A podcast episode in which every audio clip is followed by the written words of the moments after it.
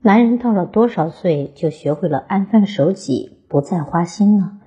其实，男人的花心是不分年龄段的，在任何年龄的男人都有可能是花心的。花心并非是一种行为，而是某些人的一种本质。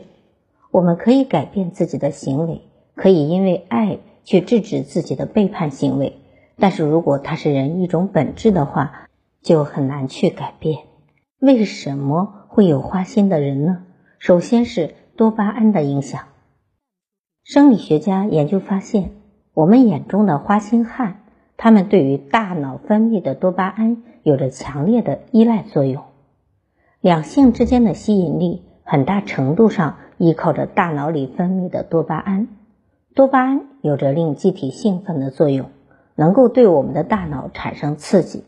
那些对于多巴胺有依赖作用的人，一旦在一段关系里感觉到平淡，大脑里不再产生兴奋，那么他就会转而进入另外一段关系中，继续享受这种多巴胺分泌的感觉。所以，正如我们在现实生活中所看到的，那些花心的人在进入一段感情后不久，他就会继续寻找下一个目标，因为上一段感情在他看来已经索然无味了。任何一段爱情都会经历不同的阶段。从轰轰烈烈进入平静如水，而花心的男人很难适应这种平淡的生活。另外，花心可能也来自原生家庭的负面影响。心理学家认为，那些花心的人和他本来的原生家庭有着很大的关系。尤其对于花心的男人来说，他在童年时期可能严重缺乏母亲和父亲的关怀。童年时期，他没有得到自己想要的爱，也没有得到他人的重视。那么，在长大之后，这类男人就会将这种对于爱的需求投入到其他的伴侣身上。这类男人中并没有一个明确的原则，他们以征服女性为目的，并且在潜意识里会有一种强烈的占有欲。花心男并不为自己的花心为耻辱，反而觉得这是一种很令人骄傲的事。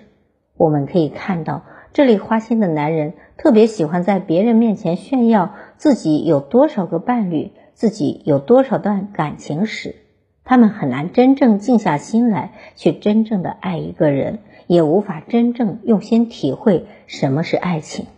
所以，当一个人本身就已经暴露出他花心的本质后，对于女人而言，你要想的并非是浪子回头金不换，而是要及时远离，及时止损。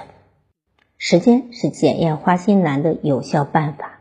越是花心的人，对于爱情本身越没有明确的目标，他更不会在这段感情里付出太多。所以，我们说，时间是检验男人的试金石。好，我是心理咨询师张霞。欢迎您关注美丽花园心理咨询，在这里祝福大家都能找到真正有爱的能力、值得你珍惜的人。好，关注我，咨询我，帮您理清困惑，走向幸福。